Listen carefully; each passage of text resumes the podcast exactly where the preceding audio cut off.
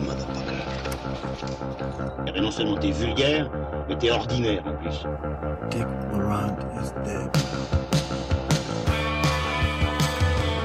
Bonjour, bonsoir à toutes et à tous et bienvenue dans Transmission, la table ronde de cinéphiles qui fait le grand écart entre cinéma d'auteur et pop culture. Pour ce nouveau numéro, un numéro d'actualité, le numéro 54, nous avons un programme plutôt chargé euh, puisque nous allons parler de The Northman, le film de Robert Eggers. Nous allons parler également de Inexorable, le nouveau film de Fabrice Duway ou Duels. Euh, nous allons également parler de Contes du hasard et autres fantaisies, si je ne me trompe pas, de euh, Ryusuke Hamaguchi. Et on finira avec Doctor Strange in the Multiverse of Madness, le nouveau film euh, où il est marqué que c'est Sam Raimi qui l'a réalisé.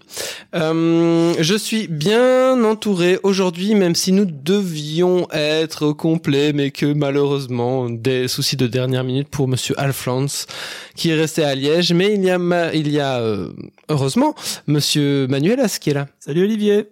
Il y a également Monsieur Julien Rombaud. Salut public qui m'avait tant manqué. Merci d'être là avec moi pour parler de ces quatre films qu'on espère euh, pouvoir euh, sortir plus ou moins synchro notre numéro 54 avec les sorties françaises. En tout cas, ne pas être trop, trop, trop à la bourre. Bref, aujourd'hui, j'ai préparé en introduction un petit jeu. Un petit jeu en l'honneur d'Inexorable. Et donc le jeu d'aujourd'hui s'appelle Je ne te prêterai pas ma VHS vieux cochon. Et il est dédié au polar sexy des 90s. Suite bien sûr à l'avènement de Basic Instinct en 92. Rappelez-vous, il y avait toute une foule, une flopée de polars érotiques qui sortaient comme ça et qui nous, qui nous titillaient, n'est-ce pas? Euh, Alors, le premier qui dira Sharon Stone à la main. En l'honneur bien sûr de Sharon, sans qui, euh, sans qui euh, cette, belle, euh, ce beau sous-genre cinématographique n'aurait pas existé. Alors, le scénariste star du genre, Joe Esteras, a signé les scénarios de deux spécimens du polar érotique 90s sortis en 1995 et réalisés par deux réalisateurs qu'on aime beaucoup ici. Le premier se déroule à Las Vegas, il est réalisé par un Européen, et l'autre, il se déroule à San Francisco, et il est réalisé par un Américain. De quel film parle ce jeu? On parle de Showgirl de, Paul Verhoeven et euh, le deuxième film américain qu'on aurait pu aimer, euh, à part Basic Instinct, je vois pas de quoi tu parles. euh, ça pourrait être, euh, ça serait quand même pas harcèlement de Barry Levinson parce que ça, euh, ça fait pas partie des cinéastes qu'on suit, je pense, ici à Transmission. Non, mais c'est aussi avec une actrice brune. Une actrice brune qu'on a vue dans After Hours de Martin Ouf. Scorsese. Comment s'appelle-t-elle? Flop, il s'agissait de Jade, le film de William Friedkin Ouf. avec Linda Fiorentino. Oh là là là là là là, on va puiser dans les souvenirs de Manuelas qui a de toute façon zéro point puisqu'il n'avait pas dit Sharon Stone. Alors, deuxième question. Actrice dans Showgirls, justement, et dans Bound de Wachowski en 96, l'actrice Gina Gershon a joué dans un autre film de William Friedkin où elle a marqué les esprits dans une scène sulfureuse avec un pilon de poulet pané. De quel film s'agit-il. Oh, Ah non, non, non, non, non, Julien, Julien, Julien. euh, Killer Joe. Exactement. Bon, c'était une petite question subsidiaire, mais tout à fait. Un point pour euh, Julien. Alors, on aime aussi beaucoup Willem Defoe. bon, Enfin, ça dépend, mais bon. Et aujourd'hui, on va parler de lui. Il est à l'affiche de The Northman. Mais sa carrière est loin de ne compter que des chefs-d'œuvre. En 1993, il est à l'affiche d'un polar sulfureux avec La Ciccione. Quel film, quel réalisateur. Ouf. Non, J'ai évité en tête, mais c'est pas ça. Alors, euh, c'est pas celui avec Sean Penn, hein, quand même. Non, ah, tu vois, tu parles de Shanghai Express ou Shanghai Surprise? Mais, euh, Moi, je ça, C'est un film de Ferrara, non? Non. Hein Bon, il s'agissait de Body, A Body of Evidence, réalisé par Uli Edel, le réalisateur allemand de Christian F., euh, 13 ans, drogué, prostitué. Oh là là, vous vous rappelez pas ce magnifique film qui était sorti en même temps que l'album Erotica de Madonna et le livre Sexe qui était vendu sous plastique Ouh là là. Oh oui, oui, oui. Elle avait fait une super opération marketing, la Chichone, à l'époque. Alors, dernière question. Putain, c'est pas fini. Putain.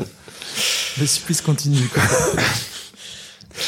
Beau spécimen du genre, Color of Night de Richard Rush en 1994 comporte des scènes osées mettant en scène notre bon vieux Bruce Willis et une mannequin britannique qui avait fait ses premiers pas au cinéma deux ans avant dans une adaptation de Marguerite Duras. De qui parle le jeu et dans quel film? Alors merde, c'est un- c'est un- c'est- Putain, c'est chaud. Elle a joué dans l'amant, mais euh, T'as une moitié de bonne réponse. Elle s'appelait Jane March. Jane Marsh, voilà. Voilà, voilà, voilà. Donc ça fait donc que euh, bah, euh, ça fait un pour Lucien, pour Julien Ah oui. et un demi pour Manu. Donc Julien, tu gagnes le jeu d'aujourd'hui. Oh là là là là, quel honneur. C'est- D'ailleurs, tu vas gagner le droit de me faire des relances. Aujourd'hui, on va essayer quelque chose de très très radiophonique. J'ai préparé des petites relances et donc euh, en milieu de, de mon introduction sur The Northman, je te ferai signe, tu devras me relancer. Ouh là là, ok. Ok, allez, un petit euh, retour juste après le trailer.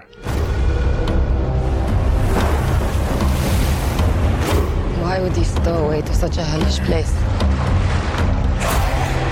to find what was stolen from me. And what is that? The kingdom. You must choose between kindness for your kin or hate for your enemies. Your strength breaks men's bones. I have the cunning to break their minds. And night by night, we will carry out my pledge of vengeance.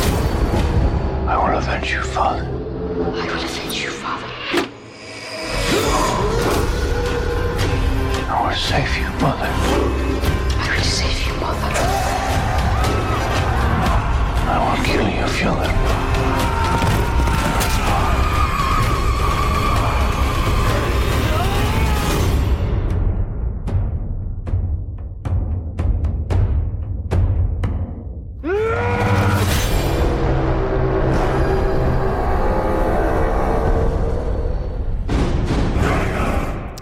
Les succès de The Witch en 2015 et de The Lighthouse en 2019 qu'on n'avait plutôt pas apprécié ici, l'auteur et réalisateur américain Robert Eggers s'est vu confier une solide enveloppe pour tourner en Irlande et en Islande The Northman, un film de viking de 2h16 se déroulant à la fin du 9e siècle avec un casting franchement impressionnant. Alexander Skarsgård, Anya Taylor-Joy, Klaas Bang, qu'on avait vu dans The Square de Ruben Östlund en 2017, mais aussi Nicole Kidman, Ethan Hawke, Willem Dafoe et même la chanteuse Björk dans un petit rôle. Apparemment, c'est cette dernière qui aurait présenté Robert Eggers à Sion, poète islandais, collaborateur de longue date de la chanteuse égérie des 90s et crédité comme co-scénariste du film. Et donc, ce scénario, Olivier, quel est-il? Eh bien, c'est assez simple, somme toute. Inspiré de poèmes et chansons relatant la mythologie nordique dont on retrouve les premières traces écrites au XIIIe siècle et réunies sous le nom de Edda, le film compte l'histoire du jeune prince Hamleth, dont le père Orvandil est assassiné par son oncle le félon Fjolnir, qui en profite pour également enlever sa mère, la reine Gudrun. Hamleth fuit le royaume de son père sur un bateau jurant de se venger, ça on le comprend bien dans le film. Oui. On le retrouve une quinzaine d'années plus tard, devenu un mercenaire bestial, avant qu'une sorcière ne lui rappelle sa destinée. Pour terminer, notons que le film compte à son générique le légendaire producteur et agent secret israélien Arnon Milchan, que la photo est signée par Yarin Blaschke et le montage par Louise Ford, tous deux déjà au générique des deux précédents longs métrages de Robert Eggers, et c'est Manuelas qui commence sur le film. C'est moi qui commence sur le film. Donc, bon, tu as rappelé qu'on avait euh, très moyennement apprécié le, son précédent film. Ça n'atteint pas le ridicule achevé de The Lighthouse. C'est, on va dire, ça serait un petit peu un, l'enfant bâtard d'un film de Nicolas Winding Refn et de, d'Aronofsky. L'aspect puéril et poseur en, en même temps. Comme tu y vas. mais bon voilà, c'est ça, ça, ça se laisse regarder un peu plus que son précédent film, mais ça reste que c'est un film pour moi qui évite en fait const- constamment son sujet. C'est un film qui non seulement par sa mise en scène est constamment à distance, qui n'a de cesse de casser son récit mythologique pour ne jamais l'embrasser. Alors ça peut être intéressant, mais pour le coup ça n'aboutit à rien pour moi. Il ne construit pas de personnage. Régulièrement j'ai des séquences où je vois le travail de la caméra. Je ne suis pas du tout en immersion. Il y a une scène au tout début du film, quand le, personnage est adulte, où il se prépare à, à- ils font un rituel guerrier avant d'envahir un village. Tu vois clairement le mouvement de la caméra, le déplacement vers le visage du comédien qui se met en condition pour se mettre à hurler. T'as l'impression que c'est une prise technique. En fait, c'est une prise de répétition. Dis, mais ça ne devrait pas apparaître dans, dans le montage. Et régulièrement, je vois le travail de la caméra, je vois le, le, le caméraman qui anticipe certains mouvements par rapport au, au, placement des comédiens. Et donc, ça me sort complètement du, du film. Il y a euh, cette scène aussi, à un moment où le, c'est le moment où on redécouvre le personnage à l'âge adulte. On est sur le, le, bord de la rivière. Un premier bateau passe. Mmh. Un deuxième bateau passe. Et au moment où le deuxième bateau passe, la caméra avance vers la rivière en, en vraiment en, en, mouvement opposé à celui du bateau et tout d'un coup opère un panneau à 180 degrés ultra brutal pour te positionner dans le bateau. Donc c'est des c'est des tropes de mise en scène qui sont extrêmement voyants. Mmh. Il y a un gros problème au niveau du traitement de la violence à mon sens. Il y a plein de séquences qui qui fonctionnent pas. Il y a une séquence notamment à un moment de de pogrom où je sais pas s'il veut évoquer le, le Requiem for un massacre de Klimov, mais c'est plus proche de l'assassinat des John Jedi dans l'épisode 2 par Anakin Skywalker. C'est vraiment très problématique dans son rapport à la, à la violence. Et au final, il déconstruit le mythe pour reconstruire un sorte de schéma freudien un peu lourdingue qui, qui, qui l'abouti à pas grand chose, en fait. Donc, au final, c'est, si c'est pour déconstruire le mythe, pour aboutir à ça, ça m'intéresse pas. Et en fait, euh, faut prévenir quand même les spectateurs qui vont voir le, film. C'est pas du tout Conan le barbare. C'est même pas au niveau de, de, Calidor ou du Destructeur derrière. C'est vraiment un film qui constamment se croit au-dessus du genre, se, sent toujours le besoin de le commenter sans apporter un commentaire pertinent sur le genre en fait. Bon, après cet assassinat en règle, est-ce que euh, Julien oui. va euh, oui, bah, aller au secours bon, du film de ce bon, vieux Robert euh, Non, non, non. Euh, la réponse est non. Bon, euh, il arrive qu'on soit d'accord avec Manu, mais là c'est vraiment rare. On est, on est totalement d'accord. C'est-à-dire que j'ai été très dérangé par deux choses dans le film et Manu en a parlé donc je vais le paraphraser mais c'est c'est effectivement cette volonté constante de faire des effets de jouer moi je je, je sens le réal qui la joue indé arty avec un, un sujet pareil et je trouve c'est insupportable et en même temps c'est jamais incarné hein, c'est le fameux mot qu'on aime dans Transmission, c'est jamais incarné, c'est archétypal, et pour moi c'est du cinéma Instagram. Et la deuxième chose, là où je retiens Manu, enfin où je rejoins Manu, pardon, c'est c'est cette question de la violence qui m'a vraiment dérangé, notamment dans le dernier tiers, où je me dis c'est indécent. Enfin vraiment, on est euh, on est dans une complaisance. Je je parle de notamment la fois où il est fait prisonnier, une énième fois d'ailleurs euh, où il est fait prisonnier qu'il est attaché euh, avec euh, enfin vraiment voilà il y a une, une, un grand étalage de, sang, de dégueulasserie, etc. Et, et, je parle aussi de la scène où il enfonce l'épée dans le nez du gars. Je trouve ça vraiment, euh, ouais, c'est une violence qui, qui dérange parce qu'on sent le, la jouissance derrière du de, de, de, l'homme du réel en train de.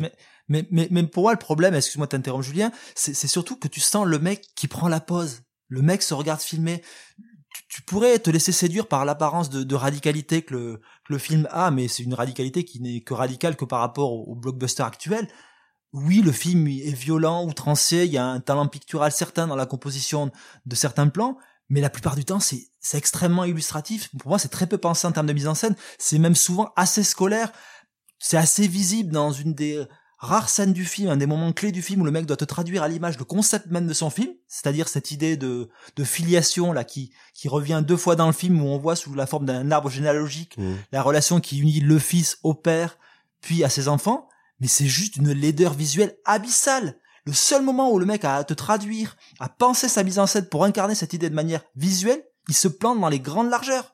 Et ce problème d'incarnation, tu le retrouves effectivement dans le traitement de la violence, parce qu'elle semble jamais pensée pour t'impacter en tant que spectateur, mais plutôt pour se donner un, un look, un look de, de, film sombre, adulte. Tu parles de cinéma Instagram, moi je parlerais plutôt de, de cinéma chromo avec tout le mauvais goût que ça implique, mais oui, c'est un cinéma qui prend la pause au lieu de chercher à te faire ressentir les choses. Et pour moi, c'est tout le problème. La violence au cinéma, ça doit te faire ressentir quelque chose. Là, ça ne me choque jamais. Et, et la faute aussi, enfin, la faute aussi, je le disais, ben, l'interprétation qui me semble euh, monolithique, euh, un, voilà, on l'a déjà, enfin c'est des mots qu'on utilise souvent, mais ça incarne une seule idée, ça répète souvent, ça gueule énormément, la scène de sport qu'ils inventent, etc. Ça, ça fait que crier tout le temps, ça casse les oreilles, c'est ça, ça sature.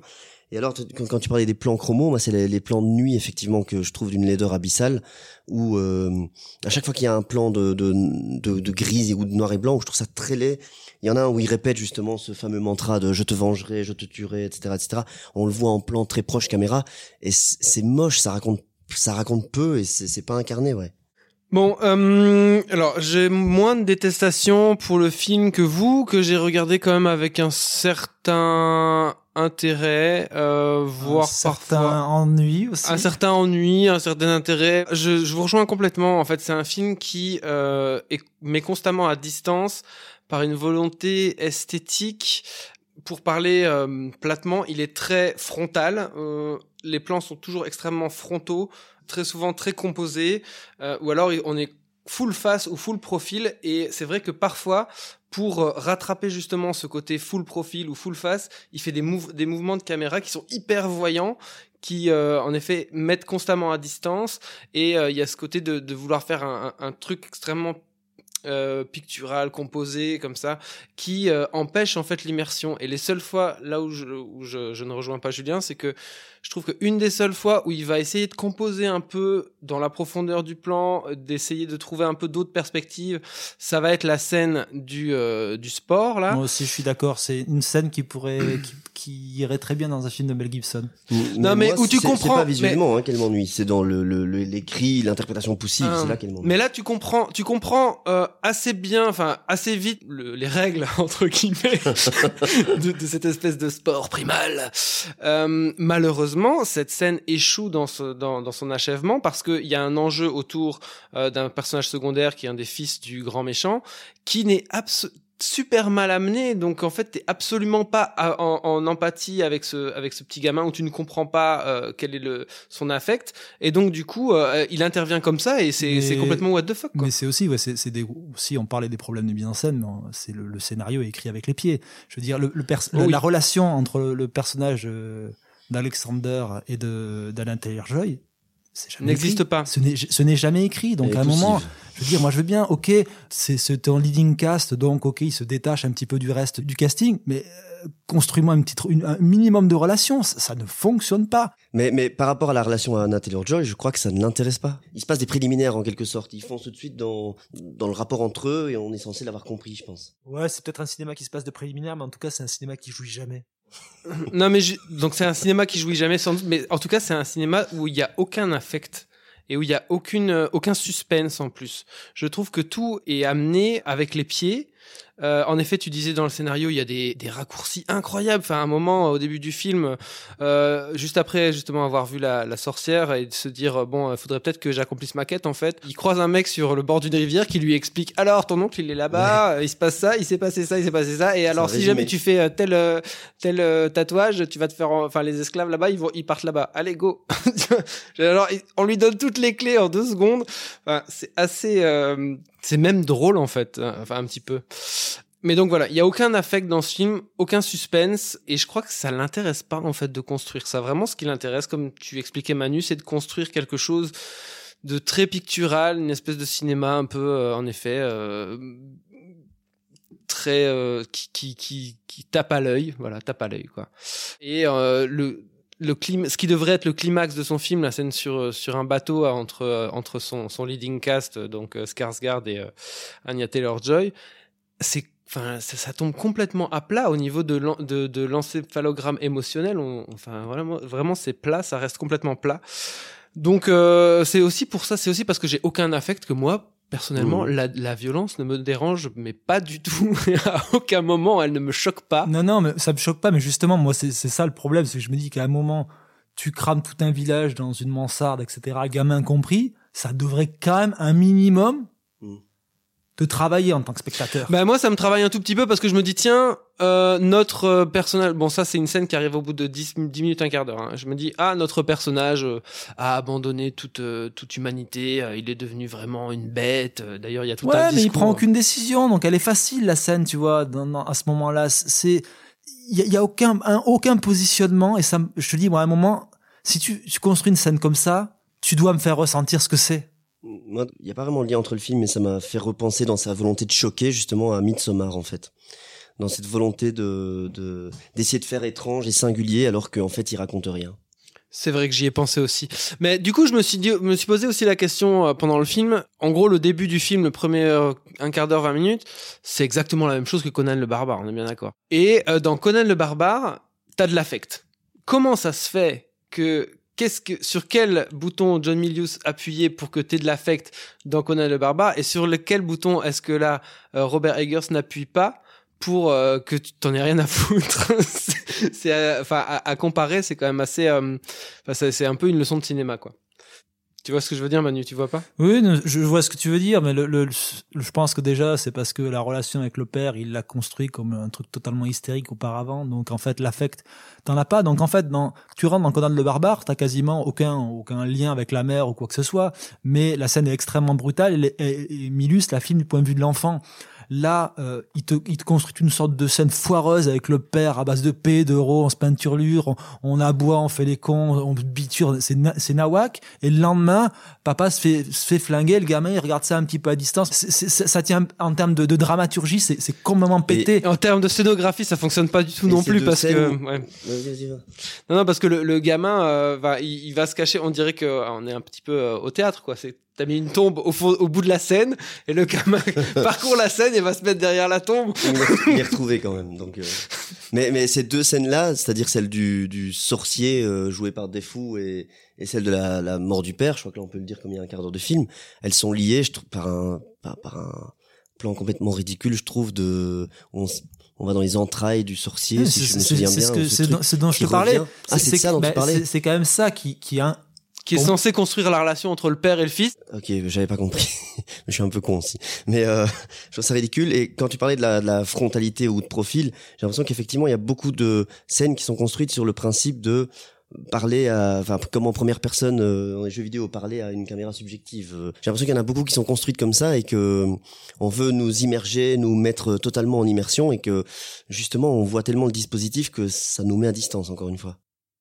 Moi, ça m'a fait penser paradoxalement à un film dont on a déjà parlé dans Transmission, qui était le, le Revenant d'Inaritu. Olivier avait beaucoup de réserves dessus, on va pas, forcément revenir dessus. Mais une des grandes qualités du film, c'était justement de te placer au cœur même du, récit. Là, euh, c'est en ça que je parle de, cinéma de poseur quand je parle du film de Heger. C'est vraiment un film qui te place constamment à distance de son récit, alors qu'il ne se vend que comme une grande quête vengeresse. Et donc c'est très paradoxal et c'est en cela que je serais très curieux de connaître les chiffres du film au box-office parce que pour moi c'est un film qui ne peut pas être satisfaisant. Le film a pas bien marché aux États-Unis. Très bien. Euh, je vous propose de passer au film suivant, puisqu'on a quand même été assez long sur euh, The Northman, le film de Robert Eggers. Et euh, nous allons maintenant parler de Inexorable, le film de Fabrice Duet, après ce petit interlude sonore. Y a-t-il un moyen de comprendre l'amour? Tu connais mon cœur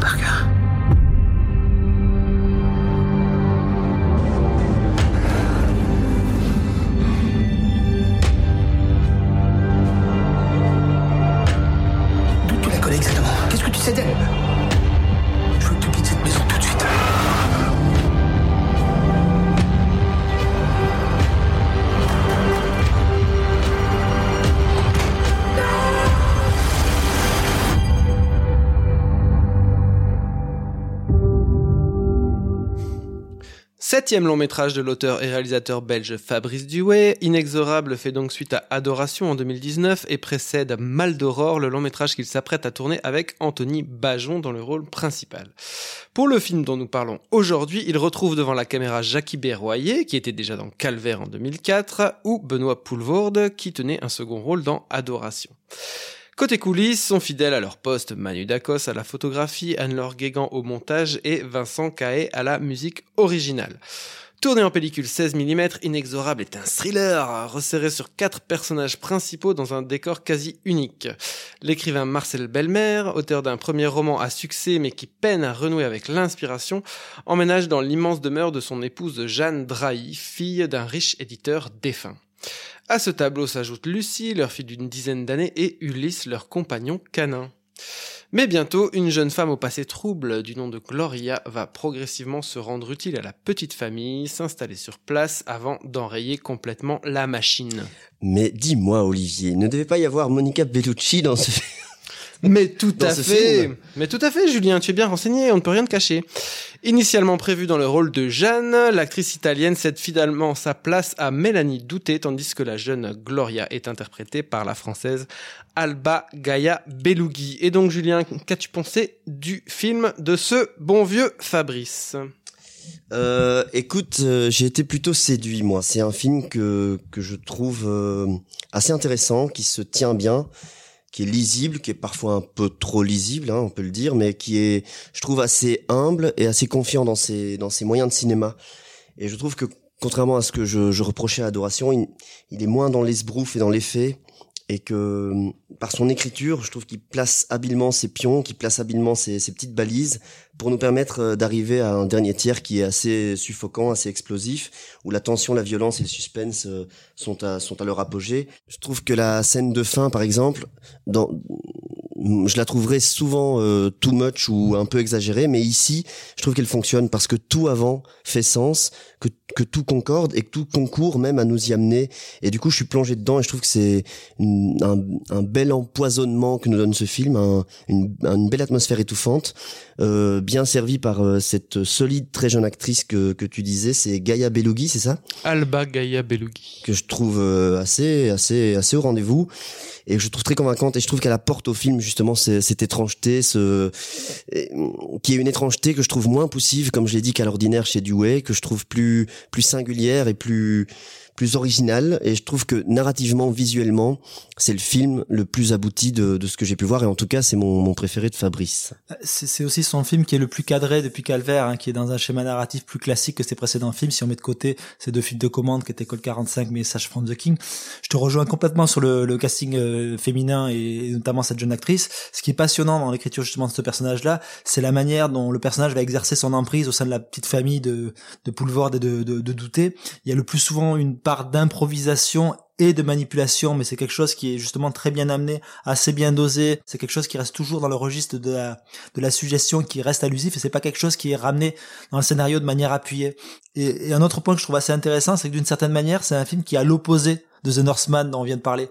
Là où Heger, il part d'un postulat mythologique pour aboutir, à mon sens, à une réduction au plus petit dénominateur commun, où il réduit son, son récit à des considérations assez bassement psychanalytiques. Du Wells, lui, il fait le chemin inverse. Il s'empare de ce genre qui est le, le, thriller érotique des années 90, avec tout ce que ça suppose de racoleur, mais qui était aussi d'une certaine manière un prolongement du film noir dans une version plus sexuée parce que d'une certaine manière Basic Instinct c'est ni plus ni moins que que, que Sueur froide mais revisité avec des scènes de sexe à l'intérieur. Et c'est sur ce modèle du film noir qui est en fait bâti euh, inexorable où tu as l'aspect criminel qui est relégué à l'arrière-plan et ce sont les pulsions des personnages qui dominent le récit. C'est c'est cet aspect justement inexorable auquel aucun personnage ne peut échapper. Sont vraiment des personnages qui sont dominés par des pulsions et qui vont finir par y céder. Et donc en, en, en retournant aux racines du, du thriller du thriller érotique des, des années 90 et donc du film noir le, le, le film travaille une épure qui, qui, qui a trait tout autant au, au conte en fait et, ou, et, ou même au mythe. Et, et, tout en gardant, je trouve les ingrédients du cinéma de Fabrice Duet et de, de sa belgitude un petit, enfin tu vois, euh, je trouve la façon dont il a filmé, euh, euh, j'en parlerai plus tard, un, un PMU de province qui, qui non, devient une sorte d'hôtel gothique, oui, etc. Mais non, mais il y a, oui, des, il y a des vraies trouvailles visuelles. Même des, des forêts, des forêts, euh, les forêts qu'on voit en, en arrière-plan ou les étangs qu'on voit, etc. Je trouve que et effectivement les néons rouges dont il abuse et dont il dont il se sert toujours. Je trouve qu'il garde enfin en, en, en, il garde son sa patte bah, et son esthétique. c'est un cinéma de, de plasticien. Il y a, il y a vraiment une, un travail sur la sur la matière la texture à la fois visuelle mais aussi sonore. Et aussi comment dire il ne passe pas à côté des, des, des scènes à faire à mon sens. Les scènes érotiques sont là. Mmh. Elles fonctionnent bien dans, dans, leur pur registre fonctionnel, mais aussi en plus, elles travaillent le, le, entre guillemets à la fois la caractérisation des personnages et l'évolution de ces personnages-là au sein du récit, ça raconte sur les personnages, ça raconte sur les rapports entre les personnages, les, les deux scènes de sexe entre Mélanie euh, Douté et, et Poulvord, ça raconte beaucoup de la, la relation viciée qu'il y a entre ces personnages et cette idée de, de rapport de, de, classe et de domination entre les personnages et la manière comment à un moment la seule manière dont il est capable de bander euh, pour la baiser, elle, elle, pose quand même beaucoup du, du, rapport de classe et social qu'il y a entre les personnages. Donc voilà, je trouve le, le film est intéressant parce que les scènes à faire, entre guillemets, que tu attends de ce type de cinéma-là, les scènes à la fois horrifiques, graphiques, les scènes de, de, sexe, elles sont là, mais elles font avancer le récit. Elles sont pas là gratuitement. Et c'est un, elles sont surprenantes ça. quand même. Elles sont surprenantes. Voilà. Enfin, je veux dire, euh, la, la, on va te mal à, pas en dire trop, mais mal à l'aise. Hein. La première scène, on va dire corporelle entre Poulvord et cette jeune actrice, elle est surprenante. Enfin, je, je trouve qu'elle nous emmène pas du tout où je croyais que ça allait aller. Ouais, euh, moi je suis assez euh, d'accord avec vous. Je trouve, euh, en, en, effet, t'as raison que les, les, scènes à faire sont là et qu'elles fonctionnent. Les scènes de sexe font avancer le récit parce qu'elles en racontent sur les personnages. La, la mise en tout, tout ce qui est mis en place du film fonctionne vraiment bien, tous les ingrédients, etc. je trouve que vous avez souligné le Alba Gaia Belugi, mais je trouve aussi que Mélanie Douté est très bien. Le casting entier, je trouve. Bah sur Poulvord, j'ai j'ai euh, deux trois petites euh, deux trois petits, petits moments où, euh, où je sors un peu du truc, mais Poulvord, en tout cas, je j'oublie euh, qu'il est euh, qu'il est Poulvord. Assez vite, je, je crois au personnage, donc euh, ça c'est déjà un bon point. Mais c'est juste qu'à certains moments, je trouve que dans des des pas des techniques, mais des, des, certains gestes de jeu, je trouve que que il m'a sorti un peu pour être précis, il y a un moment où il y a quand même une longue scène de dialogue entre lui et euh, et euh, le personnage de Gloria. Et euh, pendant toute cette scène, euh, il y a la lumière qui descend. Et à un moment, euh, Poulvord se lève pour euh, pour euh, allumer la lumière et euh, d'un coup sortir un petit peu de de, de de la direction dans laquelle le dialogue, enfin le dialogue et la relation entre les deux euh. Donc, à un moment, il a un geste de se lever, d'allumer la lumière pour euh, d'un coup euh, sortir comme ça. Et je trouve que la manière dont il le fait, on voit que on voit qu'il y croit pas. non, mais c'est peut-être parce qu'à ce moment-là, il est cadré en plan large. Donc déjà, tu tu tu, tu sors à ce moment-là de, de, de, la relation qui est installée dans dans, dans ce champ contre champ entre les personnages, mais elle te pointe ce, ce plan-là, ce, ce mouvement entre guillemets que fait le personnage pour pour, pour changer l'intensité de la lumière. Ça t'indique en fait que ce personnage a aussi des choses il y, a quelque chose qui cloche dans le récit qu'il est en train de, de, de faire. Mhm. Donc pour moi, c'est plus un, un, une, une, rythmique, plus que réellement un. Mais t'as raison, c'est sans doute rythmique. jeu voyant. Ouais, non, non, c'est rythmique. C'est pas, c'est pas euh, dans, dans son jeu euh, facial ou dans ce qu'il dit. C'est vraiment plutôt dans son, dans son déplacement et la, la, vitesse de son déplacement et la manière dont ce plan va intervenir dans, dans le film. Mais pour euh, juste, là, on est vraiment sur, sur des poils de cul. Mais en tout cas, ce qui est bien dans ce film-ci, c'est qu'il y a des scène avec des vrais partis pris de, de mise en scène qui fonctionnent ou pas. Mais en tout cas euh, il se mouille quoi. Euh, cette scène cette scène là la scène de l'engueulade dans la voiture euh, sous le sous le sous l'orage euh, voilà elle est euh, découpée en très très gros plans, elle est hyper contrastée, donc quelque part, moi j'étais un peu déçu parce que je trouvais qu'on n'y voyait pas grand chose ou que je trouvais que dans, l'exécution, elle était un peu euh, qu'elle contre-performait, mais en même temps il y a un vrai parti pris et donc on, euh, peut être que, euh, en tout cas, saluer le travail du, du, du cinéaste de, de, de vouloir euh, prendre vraiment une option de, de récit quoi et de, de récit visuel.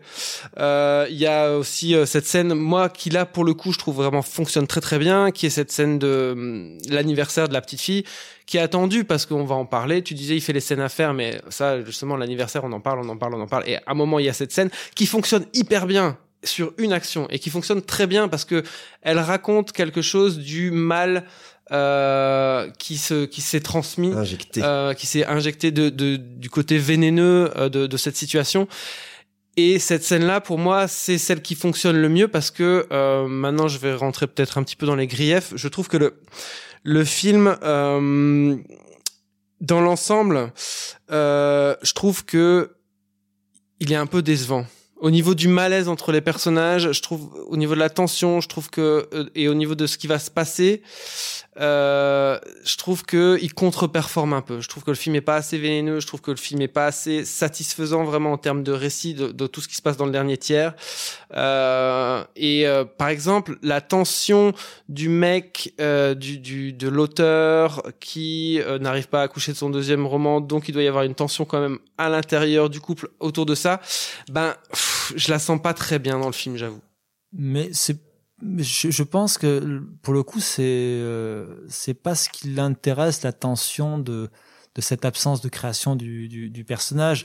C'est bah, c'est quand même très fort lié à la relation entre le couple principal qui est quand même vraiment euh, très très importante dans le oui, film. Oui, mais mais ce qui, ce qui l'intéresse plus, je pense, ce qui, ce qui est au cœur de, de la toute fin du, du, du film. Et c'est en, en, ce sens, moi aussi, je trouve qu'il est très réussi parce qu'à la fois il revient à un schéma très très primitif de, de récit mythologique, mais aussi ça raconte beaucoup sur le sur le moment actuel, sur une sorte de crise de la ma- masculinité, sur sur cette dépossession entre guillemets, parce qu'il y a quand même il, est question de, dépossession à la fois euh, artistique et intellectuelle de de- d'un des personnages, et donc euh, d'une certaine façon le film en fait t'amène progressivement à te rendre compte que le, le personnage le plus pas, pas, pas maléfique mais le, le personnage qui est le plus proche du mal n'est pas celui que t'attends en fait. C'est pas forcément ce personnage qui est celui qui est l'intrus au sein de la maison. Et que le, le, le- le- les adultes et un des adultes est le plus est le plus du côté du mal. Et le plus de, de, de, de cet aspect-là ce que je trouve intéressant c'est que c'est le personnage dont t'es le plus proche tout, tout au long du film Bon, on peut spoiler un petit peu, mais le, ce personnage-là, c'est le personnage de Poulvord, et qui au final, c'est le personnage où t'as pre- presque quand même le plus d'empathie. Peut-être parce qu'on est des des mecs, etc., et qu'on qu'on qu'on embrasse ce, ce, ce, ce, le, le récit de cette manière-là. Mais je trouve intéressant justement ce que tu découvres de de, de du passif du personnage. Euh, te met en- vachement en porte-à-faux vis-à-vis du personnage entre guillemets de, ce que tu as pu à un moment avoir comme comme pulsion similaire à, à- au sein du film. Ben, moi, je trouve que c'est intéressant ce qui se passe sur le papier, mais je trouve que dans le film, ça ne me, ça ne me, ça ne m'atteint pas assez, ça ne m'émeut pas assez, ça ne, ça ne me va pas assez loin, justement, cette révélation, je trouve, personnellement. Ouais, c'est peut-être une question d'empathie que j'ai eue avec le film. Ben, moi je trouve ça te met quand même sacrément mal à l'aise ou ça te met vraiment en porte-à-faux vis-à-vis de tout ce que tu as pu vivre à travers ce- le, le- le regard de ce personnage là parce que tu le vois pas dès le départ comme un prédateur ou elle comme une prédatrice il y a justement toute une relation qui est instaurée à la fois par le par le scénario et la, mise en scène, où justement quelquefois la mise en scène anticipe des, certains éléments du scénario, dans la manière dont justement les, personnages sont présentés. Dans, la première séquence, là où Gloria arrive au, au château, le personnage de Poulvord est, est absent. Ce n'est que plus tard où justement tu as une, une scène où il discute avec Mélanie Douté et où euh, les plombs sautent dans, dans, dans le château, et tu as un grand plan large du, du château qui est en train de, de, de s'allumer, et ce plan-là, tu peux entre guillemets le lire comme un plan de, de, de regard de Gloria sur le château, même si le, le, le, le, le- le film ne, ne, ne tranche pas dessus. Et la séquence suivante, c'est euh, à nouveau un plan de regard, mais c'est Poulvord qui regarde par la fenêtre le personnage de Gloria arriver au château. Donc avant même que ces personnages soient en interaction entre eux, la mise en scène travaille déjà tout ça. Et justement, dans toute la première partie du film, du Wells s'amuse beaucoup à, retarder la rencontre entre les deux personnages. Et quand ils se rencontrent, c'est d'une certaine manière, d'une manière un peu fortuite, puisque c'est le, le personnage de Mélanie Douté qui demande à Poulvord d'aller ramener Gloria. Donc, je trouve que c'est très intéressant la manière dont le, le film bâtit cette, cette rencontre, cette confrontation entre les personnages.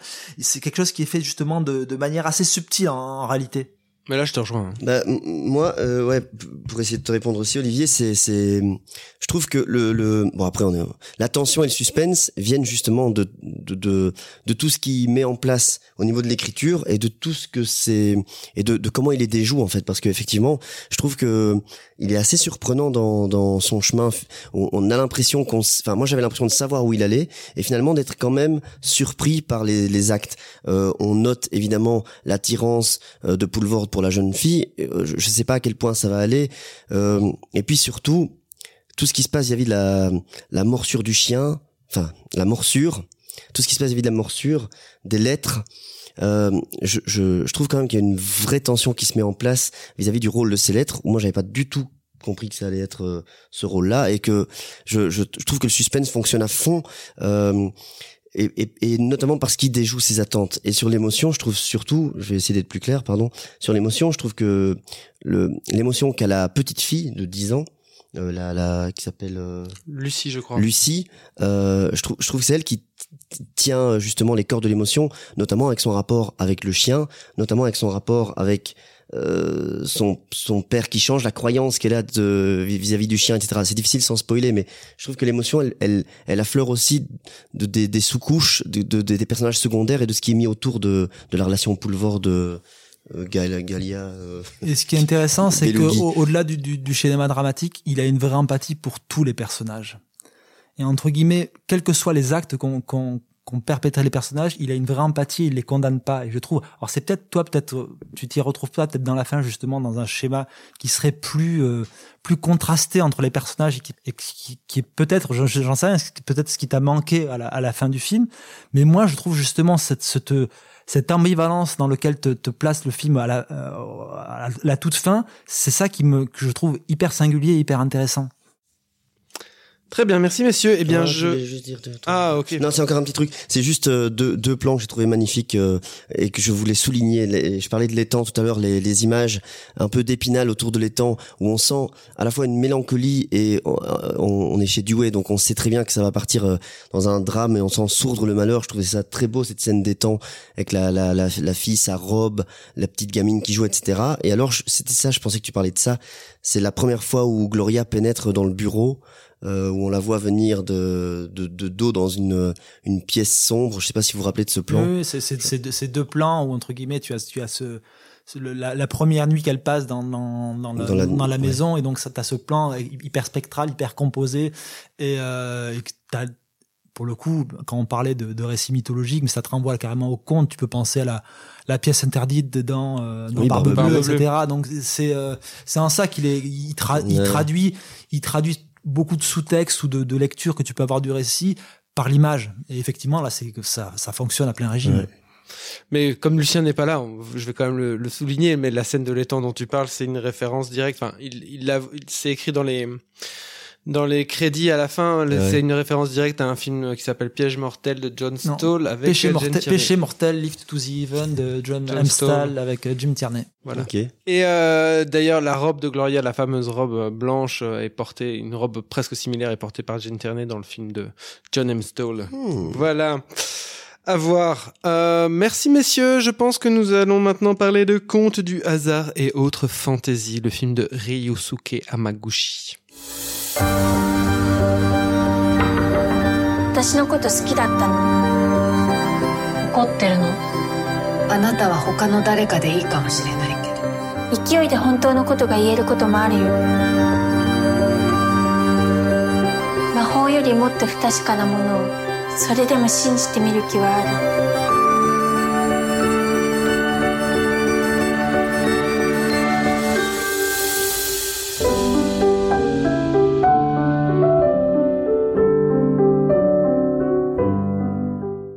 Pour des raisons d'agenda, nous avions écarté le multiprimé Drive My Car de notre programme il y a quelques mois.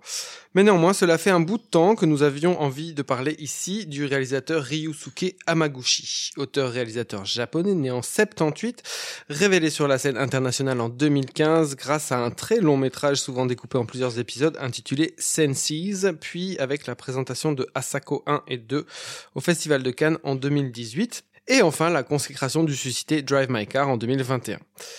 Grand prix du jury à Berlin en 2021, aussi Conte du hasard et autres fantaisies est en fait un film constitué de trois segments tournés séparément. Deux en 2019 puis un en 2020 lors de l'interruption du tournage de Drive My Car due à la pandémie. Mais Olivier, souvent dans les films à sketch, il y a un dénominateur commun. Est-ce le cas ici? Eh bien, mon cher Julien, les trois histoires, intitulées Magie, La Porte Ouverte et Encore une fois, n'ont aucun personnage, acteur ou décor en commun, mais présentent la similitude d'être construits autour de longues séquences dialoguées, tournant autour de jeux amoureux, ou de la nature du sentiment amoureux. Euh, notons que Ryusuke Hamaguchi a l'habitude de travailler avec des actrices souvent peu expérimentées, voire non professionnelles, comme c'était le cas dans Senses. Ici, citons Katsuki Mori, qui n'avait qu'une expérience télévisuelle à son actif, et qui livre une performance remarquable de lecture érotique euh, dans le deuxième segment du film. C'est d'ailleurs elle qui figure sur l'affiche du film. Et donc, c'est moi qui vais commencer sur ce film de Ryusuke Hamaguchi. Et tu vas nous faire une lecture érotique.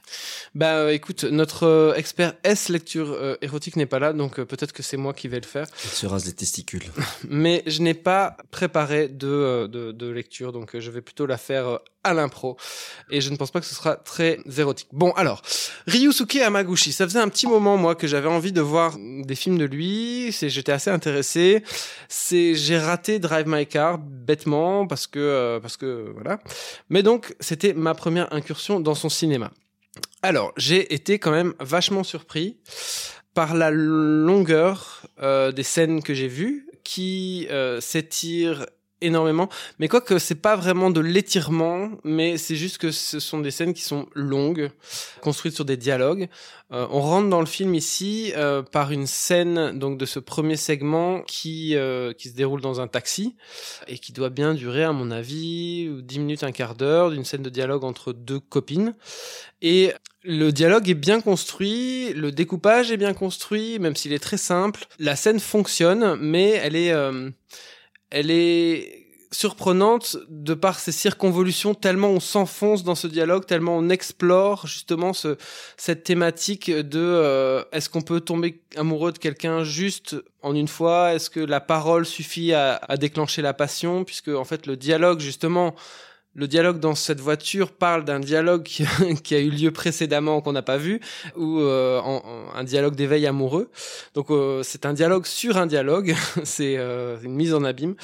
Et d'une manière générale, le film va tourner justement autour de, de, de autour des mots, du pouvoir des mots, de l'évocation du sentiment amoureux, de est-ce que les mots peuvent être érotiques, est-ce que les mots peuvent susciter de l'excitation, quel est le pouvoir de ce, de, de, ce, de ce dialogue, notamment très fortement euh, dans la deuxième partie du film, qui va avoir une très très longue scène de euh, justement de lecture érotique et euh, il y a un jeu en fait d'éveil érotique d'un personnage tiers autour d'une lecture. Ce qui est pas du tout le cas dans le dernier segment.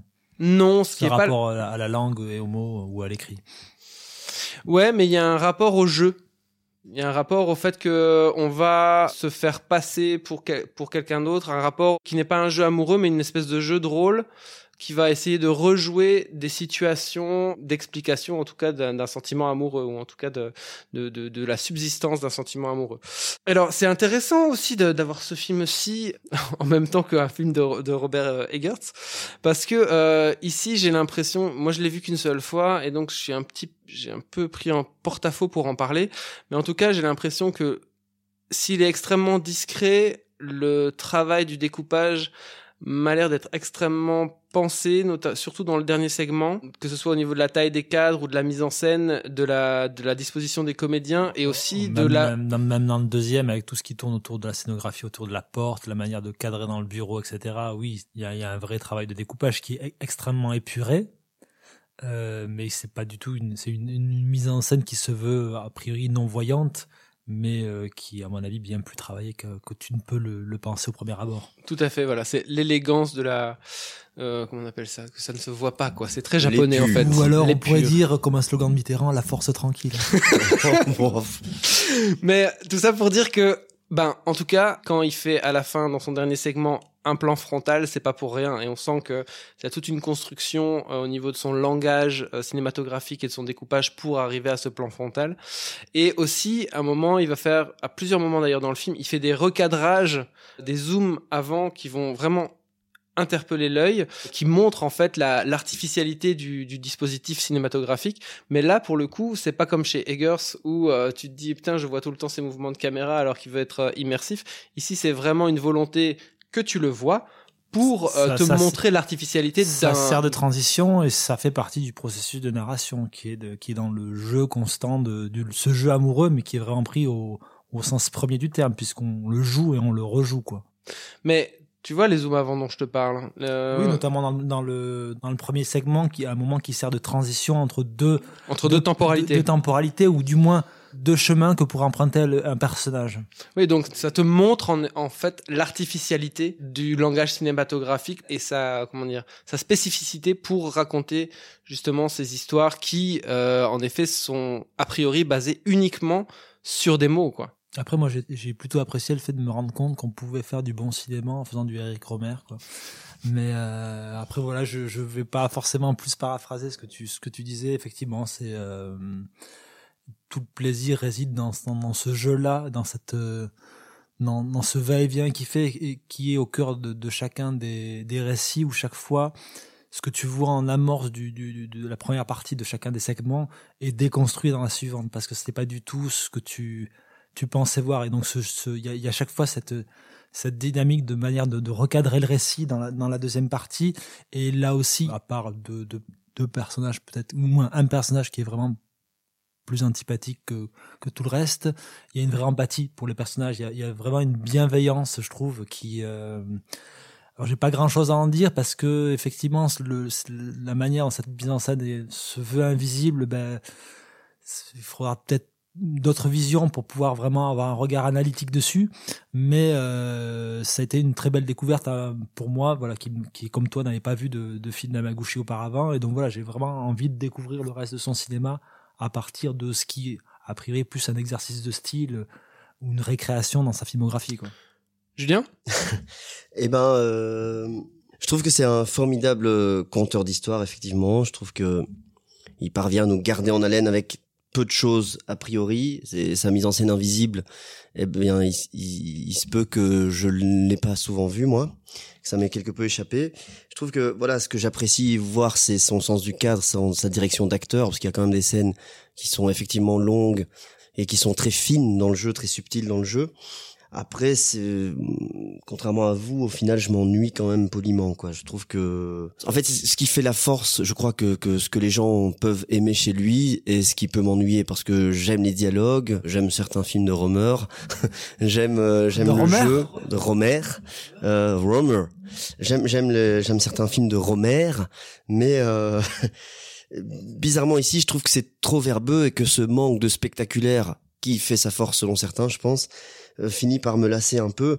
Toutefois, je trouve qu'il y a des belles idées effectivement visuelles et dans chaque euh, dans chaque histoire, je trouve qu'il y en a il y en a toujours. Je, je pense à la vitre euh, dans la première histoire où on voit les deux les deux partir et enfin les gens arriver, les gens partir quand ils sont dans le restaurant à trois. Je pense à ces regards échangés dans l'escalator dans la dernière histoire et je pense à euh, le zoom qui est fait justement un des zooms euh, sur le mail envoyé à la fin de la deuxième histoire. Je trouve qu'il y a toujours des petites idées de cinéma qui viennent effectivement nous nous étonner, mais mais je trouve quand même qu'il y a ouais un déficit de j'a- j'allais dire de mise en scène, mais comme vous parlez de mise en scène invisible, mais qui a un petit déficit de, de spectaculaire, ouais. Mais il y a un vrai enjeu pervers dans le deuxième euh, segment, par exemple. Ouais. Ça devrait, ça devrait te parler quand même. Ouais. Mais tu le ressens pas Si si je le ressens, je le ressens, mais c'est un mystère, c'est un mystère. hein. Je comme dans Drive, moi j'ai vu Drive My Car. Je reste vraiment effectivement poliment sur le bas côté de la route. Je regarde ce qui se passe avec une certaine admiration, comme je disais, pour euh, pour ce qui est fait. Je trouve ça malin et intelligent, et à la fois ça me parle pas. Très bien. Bon, écoute, faudra essayer de, de faire un remake avec euh, Melville Poupeau. On verra Exa- si... Xavier Dolan. Et Xavier Dolan et voir... Ah oui, un, re- Et, un et voir si ça, ça passe mieux chez toi. Mais bon, en même temps, vous dites ça, mais j'ai pas l'impression que vous avez un enthousiasme débordant non plus. Non, j'ai pas un enthousiasme débordant. J'ai de la ça... curiosité, tu vois. Moi, j'avais aucune attente dessus. J'aurais peut-être même été euh, un petit peu réticent a priori. Et j'ai été plutôt cueilli justement. Je trouve que quand je, je plaisantais sur le côté force tranquille, mais je trouve qu'il y a un déploiement de sa, sa mise en scène qui est pas du tout ostentatoire.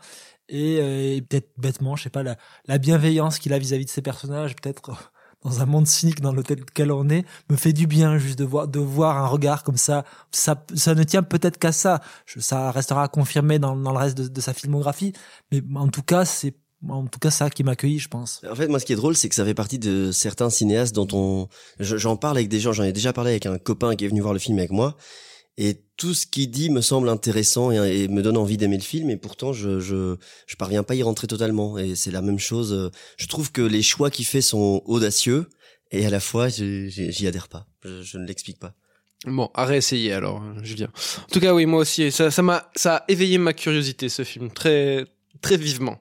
Très bien, eh bien, euh, après cette parenthèse de bienveillance et d'épure, nous allons maintenant parler de Doctor Strange in the Multiverse of Madness.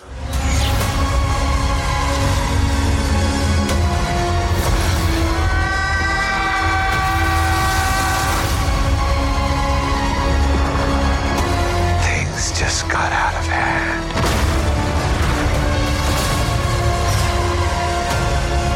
You break the rules. Look out!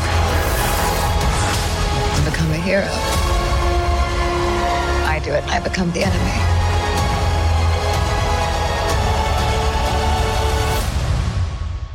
Doesn't seem fair.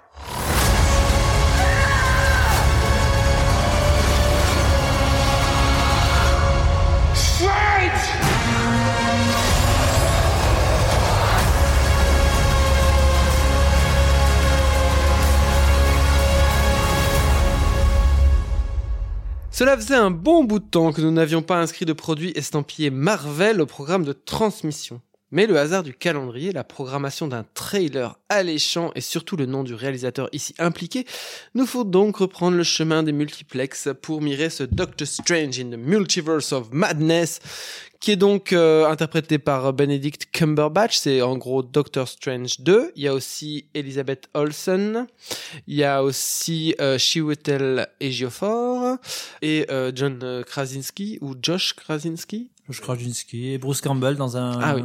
dans un caméo assez embarrassant. Il y a aussi Danny Elfman à la musique. Le film est bien sûr produit par euh, le grand Kevin Feige. Euh, et je ne le sais grand, le grand, le grand. Attends, tu, tu, tu- on va déjà redescendre un, un petit peu hein, vu la qualité du film. Non, non, mais c'est c'est pour euh, c'est c'est un petit peu pour pour blaguer que je dis ça. Voilà. Et donc euh, ça raconte quoi? Ça raconte euh, euh, Doctor Strange euh, qui euh, rencontre une fille qui a le pouvoir d'ouvrir le multiverse. Euh, de- Ah oui, c'est un opinel la fille. En fait, elle, elle ne sert qu'à ça pendant le film. Dans C'est ça, des- elle, ouvre, elle ouvre des, elle ouvre des portails. Euh, ouais, voilà. Ah, Donc elle a le pouvoir d'aller dans des dimensions parallèles quand elle s'énerve. C'est un peu comme euh, dans Turning Red dont on parlait le mois passé. Quand euh, la fille s'énervait, elle devenait un gros pandarou. Ici, quand la fille s'énerve, elle ouvre un portail interdimensionnel. Du coup, ça devient une menace pour l'humanité. Je sais pas trop pourquoi. Enfin bon, bref, j'ai pas trop bien Ah, c'est compris. parce que t'as pas vu les, les six chapitres précédents des films, de la série WandaVision. C'est pour ça que t'es un peu paumé à mon avis dans la timeline parce que si t'es pas un peu acquis au film avant, tu, tu vas rater des trucs. Hein. Et donc en gros, euh, Doctor Strange, il va voir une euh, une sorcière. Il croit que c'est son amie au départ, mais en fait, ça va devenir la méchante du film. Et euh, elle, elle, Comment tu spoil et en fait, elle veut, elle, elle veut aussi mettre la main sur cette fille qui ouvre les portails. Voilà.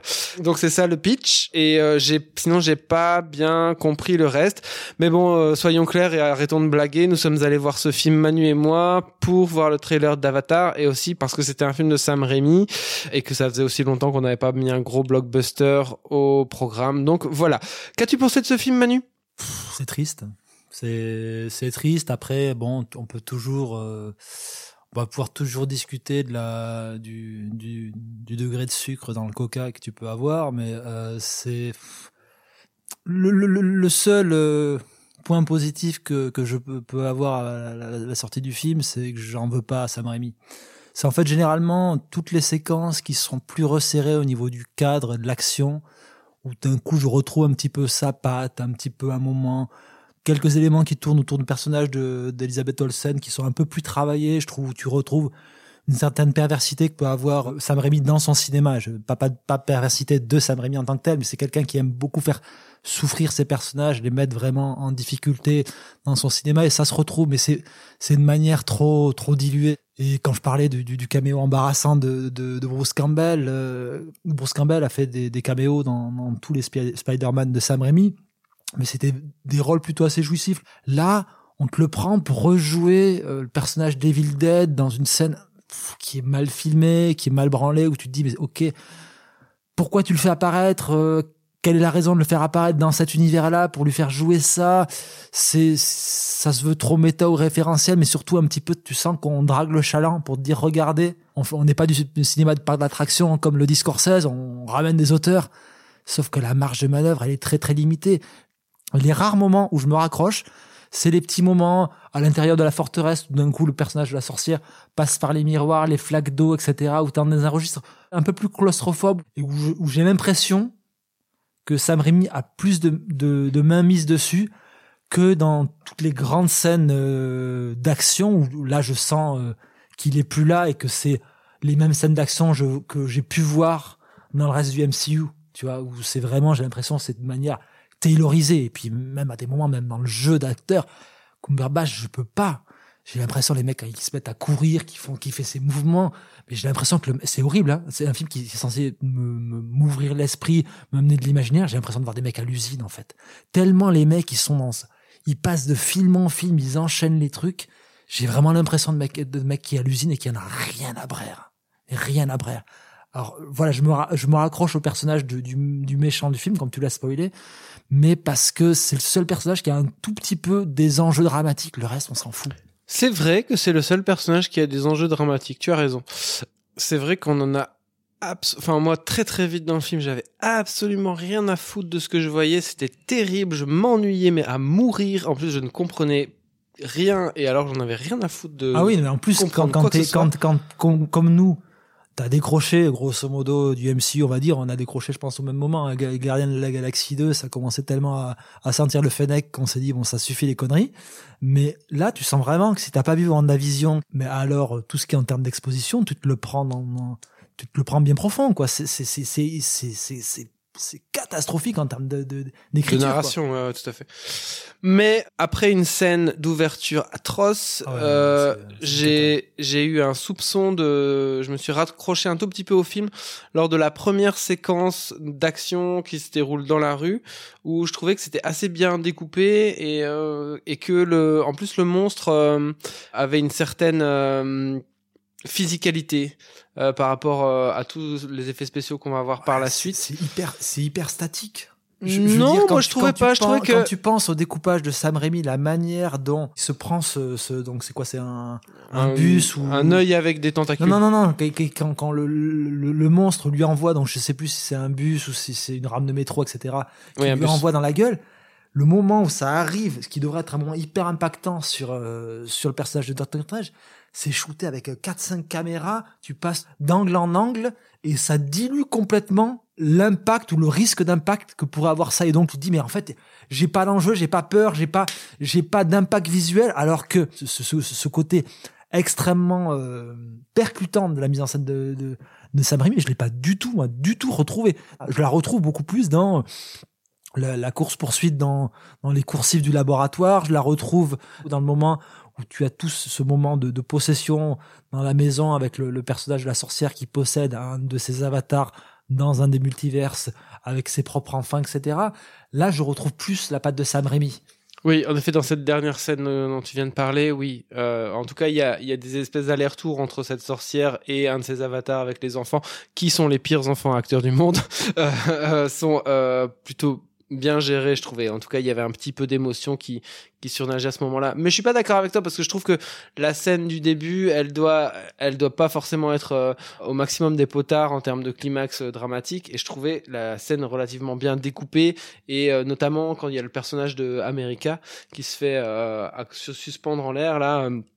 et t'as le- l'arrachage d'œil, etc.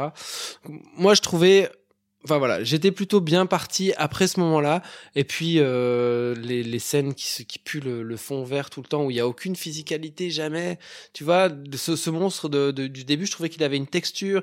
Il y avait un moment où un plan au, euh, au téléobjectif, je trouvais qu'il fonctionnait bien là avec la, la, la gamine qui court, euh, qui court vers la caméra. Enfin bon, il, il y avait, je trouvais qu'il y avait de l'empreinte, il y avait de l'énergie cinétique quoi. Tandis que sinon après tout est euh, tellement euh, décorrélé de tout euh, de tout aspect physique, de tout impact, de toute émotion que pff, vraiment quel quel ennui quoi, mais quel ennui. Et puis euh, voilà, bon, c'était laid, je me suis ennuyé, c'était long. j'ai rien j'ai rien de plus à dire. C'est enfin euh, Non, faut juste, faut juste espérer. mal- malheureusement, c'est bon. On va pour, pour une fois espérer le succès d'un mauvais film pour euh, peut-être que Rémi euh, puisse enchaîner sur autre chose un peu plus personnel parce que tu sens que c'est euh, ça fait dix ans qu'il a, pas tourné. Tu peux pas lui en vouloir d'aller d'aller à la gamelle pour ce genre de, film là, mais tu sens que ceux qui sortent gagnants c'est euh, c'est l'écurie Marvel et, et leur système et leur Est-ce qu'il a besoin ils- de ça, Sam Raimi produit, bah, pff, Ça, oui, ça fait quand même dix- le, le Oz, ça fait quand même 10 ans maintenant. Donc, moi, ça me manque de voir de, de, de- de- des films de Sam Raimi. Et, euh, et je me dis, si ça lui permet, à la rigueur, de développer un, un film perso derrière, pourquoi pas? Mais là, j'ai l'impression qu'il est un pas, petit hein. peu utilisé utilisé par le système et tu sens qu'il s'achète une street cred. On va, on, s- on, on s'achète un, un réa et en plus pas n'importe quel réa et ce qu'il représente au, au sein de l'émergence du, du genre super héroïque au cinéma. Et euh, voilà, ça fait chier en fait. Ça, ça fait chier de, de, de, vous- de voir ça euh, et de voir Sam Raimi quand même attaché à ça. Très bien, merci messieurs. Donc euh, moi j'ai rien de plus à te dire. Euh, C'était pas grand chose, mais je vous avoue que je me suis vraiment ennuyé, voire même endormi. Alors, on va passer au conseil. Écoute, pourrieux. Pour moi, tu n'es qu'une merde de chien qui s'étale sur un trottoir. Et tu sais ce qu'on fait d'une merde de ce genre On peut l'enlever soigneusement avec une pelle, on peut laisser la pluie et le vent la balayer, ou bien on peut l'écraser. Alors si tu veux un conseil d'ami, choisis bien l'endroit où on chira. Et nous voici dans la dernière ligne droite de cette belle émission numéro 54 et euh, c'est Manu qui va commencer avec son conseil. Je vais vous conseiller euh, le dernier film euh, au titre très générique de Tariq Saleh, qui était le, le réalisateur de, de The Nine euh, Hilton Hotel, c'est ça? Olivier, tu pourras me confirmer? C'est pas le Caire confidentiel? Le Caire confidentiel, oui, mais le titre, euh, voilà, le Caire confidentiel, dont le, dont le prochain film est sélectionné en, et en compétition officielle à Cannes. Et euh, donc le titre très générique est The Contractor, où Chris Pine euh, incarne un, un soldat euh, délaissé par la par la mère patrie et qui se retrouve à, à bosser en tant que mercenaire. Le, film réunit à son générique euh, Ben Foster, c'est produit par les, mêmes équipes qui ont produit eh ben, justement Comancheria. C'est pas le, programme entre guillemets euh, d'actionneur qui fonctionne le mieux au sein du film, même si les, scènes d'action sont plutôt assez sèches et, et, percutantes au sein du récit, mais c'est plus ce que tu en fait ce que ne fait plus trop en fait le- ce type de cinéma de genre ou ce type de série B, c'est de, de travailler ces personnages. C'est plus un film de personnages qu'un film d'action en tant que tel. Le film est plutôt déceptif sur l'aspect action ou du moins sur l'intrigue assez convenue, mais euh, ça fait du bien de voir Chris Pine autrement que dans des merdes de Patty Jenkins. Euh, donc voilà, non, parce que moi c'est un acteur que j'ai, pour lequel j'ai beaucoup d'affection. C'est un des, acteurs dans sa génération, je trouve les plus prometteurs. Malheureusement, il se trouve un, un point de jonction de l'industrie un peu foireux, un peu un peu malheureux, où ce ce genre de carrière n'a pas la possibilité de se, se développer au-delà de, de genres très formatés. Donc voilà, The Contractor, euh, avec ce titre absolument horrible de, de Chris Pine, euh, voilà. Avec Chris Pine de Tariq Saleh. Super, merci Julien? Oui, euh, je vais vous parler d'un d'un écrivain avant tout, de Robert Walzer, qui a écrit Le Territoire du Crayon, qui avait la particularité de, bon, il a fini en hôpital psychiatrique, mais qui avait la particularité d'écrire ses ses, ses textes euh, dans des polices très petites pour ne pas qu'on puisse les lire, sur des boîtes d'allumettes, sur des un peu partout où il pouvait, mais pas sur du papier dont on a retrouvé les textes après, qui ont été édités, etc., etc. Et ça a donné lieu à un film qui s'appelle l'Institut Benjamin Ta, euh, qui est un film de frère Kay, qui est sorti en 95, je crois, en 94, et qui est un film euh, bah, qui, qui parle d'une école de formation de majordome, mais enfin c'est pas c'est pas toujours très clair, et c'est surtout un, un très étrange lieu. Et euh, c'est un film qui est quand même d'une beauté plastique euh, assez folle et d'une beauté picturale assez folle, euh, assez expérimentale, ça c'est sûr, et avec une, une atmosphère très étrange, onirique, euh, fantasmagorique, on va dire, presque érotique parfois. Euh, voilà, c'est un film à, à voir et à découvrir. Les frères Kay, euh, l'Institut Benjamin Ta. Oui, c'est un film euh, avec euh, l'acteur qui jouait euh, dans les films de Spielberg, Bridge of Spies, qui a eu l'Oscar. Tom Hanks Non, non, non, non, non. L'autre. Mark Mark Rylance. Mike Rylance. Tout à fait. Moi, j'avais vu ce film il y a très longtemps. On peut dire aussi qu'il est très esthétisant, n'est-ce pas, en noir et blanc, Oui, extrêmement noir et blanc, oui. travaillé euh, au niveau esthétique et visuel. Les frères entre, Quay, qui entre sont- Lynch et Gilliam, quoi. Attention à ne pas piquer du nez. Je dirais, plus- ouais, on est plus, euh, et Razorhead. hein. ouais, Oui, voilà. oui, on est dans un- Mais on est beaucoup plus euh, sur quelque chose de très léché euh, esthétiquement que beaucoup plus que Eraserhead euh, dans mon souvenir. Soit dans du lighthouse réussi presque. Bah ouais, sans le côté petit malin, plutôt euh, il y a un côté vraiment très euh, très premier degré incarné dans euh, dans les frères Quay, ils croient vraiment dans ce qu'ils font quoi. Euh, bref, moi très très rapidement, je vous signale que il y a une euh, émission de mauvais genre qui a été publiée le 23 avril qui s'appelle Des images qui griffent et euh, donc euh, la belle équipe de mauvais genre, Christophe Beer, euh, bien sûr euh, notre euh, ami Philippe Rouillet et bien sûr euh, l'animateur qui s'appelle François Angelier. Euh, rencontre donc euh, Stéphane Bouillet qui est le responsable des éditions Le Chat qui fume, responsable de superbes éditions de La Traque par exemple ou de Possession ou même du Belge Laissez bronzer les cadavres. Donc ils font un très très beau travail d'édition de DVD de Blu-ray et on les remercie pour ça. Chouette émission qui dure une heure et euh, comme d'habitude un excellent travail radiophonique de la part de l'équipe de Mauvais Genre et de France Culture. Merci à eux qui font un meilleur travail que nous malgré les relances que nous avons organisées aujourd'hui. Et donc on se professionnalise de numéro en numéro, d'année en année. Et la fois prochaine, j'espère que Lucien sera présent à nos côtés derrière les micros. Merci beaucoup pour cette belle émission. À très bientôt. Bonne séance à vous et à très bientôt encore une fois, chers auditeurs et chères auditrices cinéphiles. Ciao.